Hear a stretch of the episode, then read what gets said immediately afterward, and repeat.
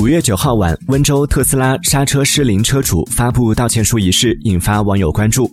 然而，判决之后，另一位特斯拉车主却爆出消息称，道歉信是特斯拉自己写的。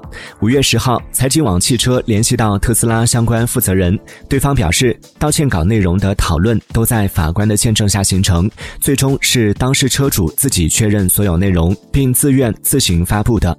道歉信所有内容都经得起推敲，都符合客观实际情况。并强调内容真实、程序正当、车主自愿。随后，财经网汽车尝试联系当事车主，但截至发稿时未获回应。